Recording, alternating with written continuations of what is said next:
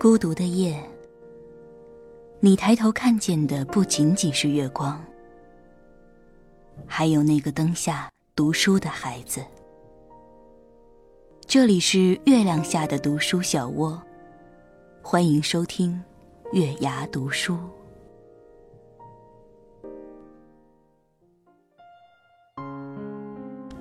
晚上好，这里是月牙读书，我是主播平月。记得关注喜马拉雅、荔枝 FM 或考拉 FM，均可收听到我们的节目。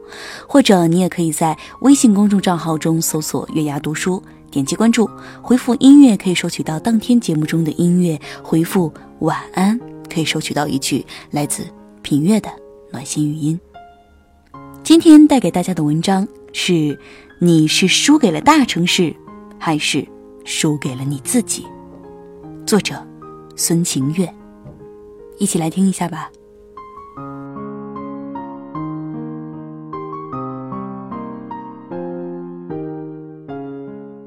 一个广院的九零后师妹，从广院毕业后去清华读了电视新闻的硕士。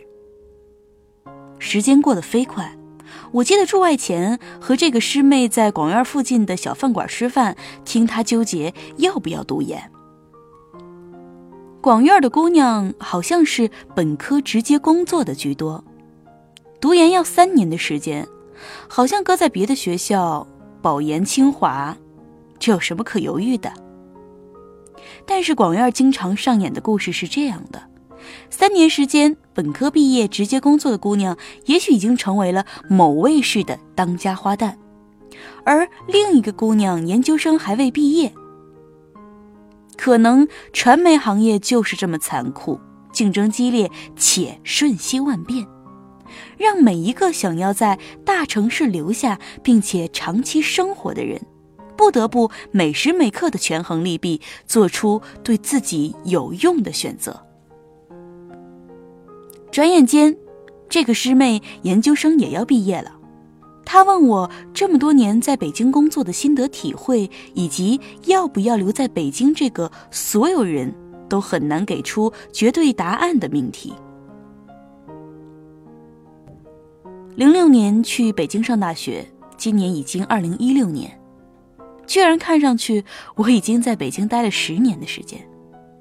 这样的算术题让人难免背后发凉。我居然已经在另一个不是家乡的城市生活了十年。其实，嗯，并没有十年。四年本科中有一年去了巴西做交换生，而毕业以后的五年多又有三年在拉美度过。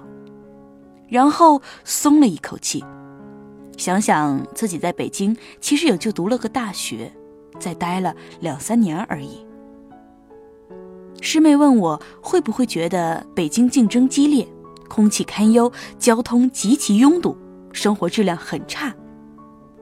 当我在早高峰挤地铁，在限流的双井排好长队，终于走进地铁站，看着三四辆地铁开过，而我依然上不去的时候，我觉得我为什么要待在北京？去年下半年一度 PM 二点五爆表。空气中都有了烧焦的味道。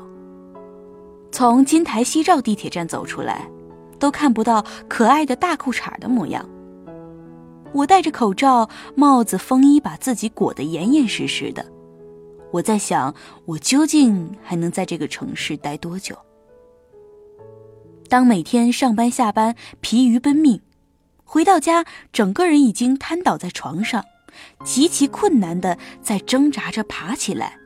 在做饭与叫外卖之间做着艰难的抉择，依然拿出手机点开饿了么的时刻，以及外卖送到后自己一个人在租来的房子里对着电脑看剧，吃着一堆由味精组成的外卖的时候，我简直想明天就撤回苏州。在大城市生活的你，是不是也一样？我的好多大学同学，特别是江浙沪的同学，都在毕业后的五六年里离开了北京。槽点无非就是以上说的这些，大家急切地回到温热的南方，回到爸爸妈妈身边，下班回家后家里有烧好的热腾腾的饭菜。开车上班虽然也堵，但不至于像北京那样令人绝望。时不时的赏花踏青的假期，全家出游，一壶小酒，几碟小菜，美滋滋的江南生活。我时不时就会被朋友圈里的江南生活给打败了。去年下半年，我几乎每个月都不厌其烦的坐着高铁回家，享受片刻的江南时光。在来来回回的京沪高铁上，我一直在想。难道真的是大城市的问题吗？难道真的是北京的问题吗？是北京让我们过着极其将就、糟糕透顶的生活，每日人烂心更糟吗？是这个城市的肮脏、拥挤以及大得令人绝望，让我们不得不局促的居住在狭小的房子里，忍受着憋屈的居住条件？如果以上答案勉强还的确是北京的错，那么难道也是北京让我们天天叫外卖，每天匆匆的吃几口饭，然后抱着电脑过一晚吗？然而某一天，我看见一个闺蜜的朋友圈，突然惊醒。这哪是什么大城市的问题？这分明就是我们自己的问题。闺蜜居住在杭州。某一天，她在朋友圈里面发了一张大闸蟹的照片，写着如下一段字：“幸福是，外面下着雨夹雪，锅里陈年花雕煮着大闸蟹，咕噜咕噜冒着热气。喝一口温热的黄酒，再打开窗，探出微醺的脑袋，深呼吸一口干净的空气。”这画面感如此之强，不愧是广院的姑娘。无论在各行各业，描述起来，都是可以用几个特写镜头连起来的电视语言。虽然这是典型的江南画面，但是直到看到这个朋友圈，我才明白，生活的好与不好，和你生活的城市并无太大的关系。你一样可以在我心心念念的江南每天叫着外卖，也可以和我闺蜜一样，即使一个人吃着大闸蟹，也可以有此般意境。这些，都是你我自己的选择，和北京无关，和杭州无关。或者，你即使生活在江南，你照样闻不到桂花飘香。照样只会在雨夹雪的夜晚抱怨南方的湿冷，出门去一趟超市回来就已经淋湿了鞋袜。回到广院师妹问我的话题，快研究生毕业的她在考虑留不留北京的时候，考虑的是机会，是竞争，是分秒必争的职场，然后考虑的便是房价，是空气，是拥挤的环境。每个想要在大城市生活的人，想必不断权衡，不断分析利弊，不过就是这几个因素。师妹不停的问我，自己适不适合在北京生活，或者说什么样的人才适合在如此竞争激烈的城市中生活？在看完闺蜜的朋友圈后，我突然就有了答案。所谓的房租、房价、工作机会、生活成本，大家面临的困难或者说挑战都是一样的，比的是智商、情商，比的是综合实力，而这些硬实力，研究生毕业，你已经具备，思维方式、工作模式已经基本成型，想要改变也已经不是一朝一夕的了。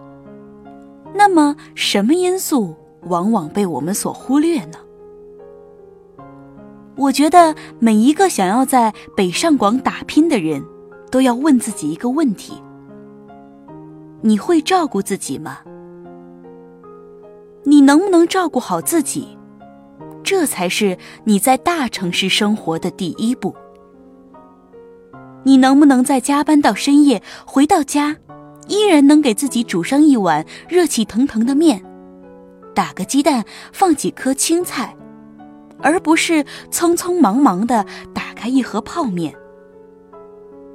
你能不能每天清晨依然能早早醒来，在楼下跑上半个小时的步，在家里吃一个营养的早餐，从容不迫的去坐地铁，而不是每天。饿着肚子挤着地铁，到十点饿得不行的时候塞两块饼干，从来都不知道早饭是什么意思。你能不能周末在家烹饪打扫，把小小的房间收拾出满屋芬芳？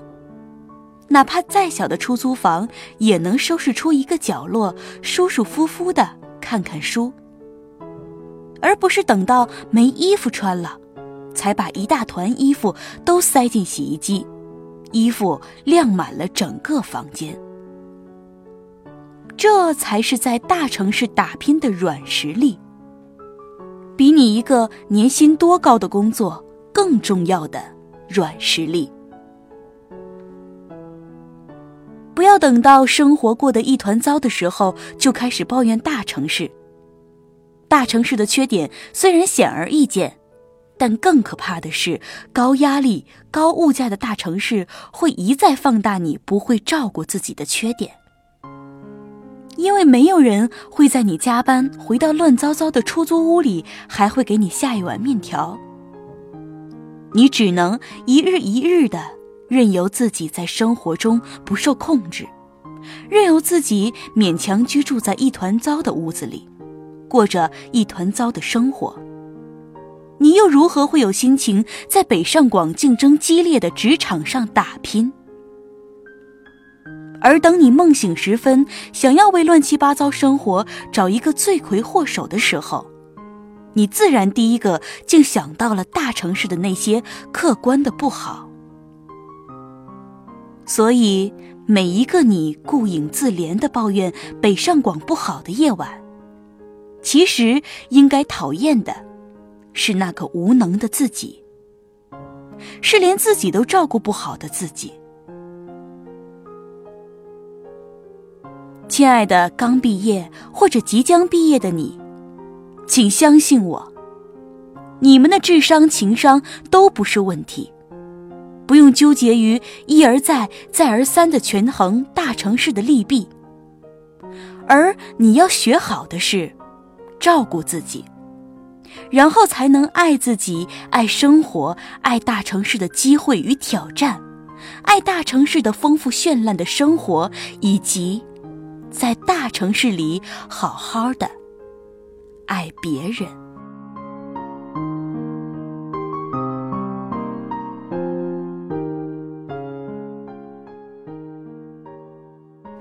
今天的文章就跟大家分享到这儿，祝大家晚安。好梦。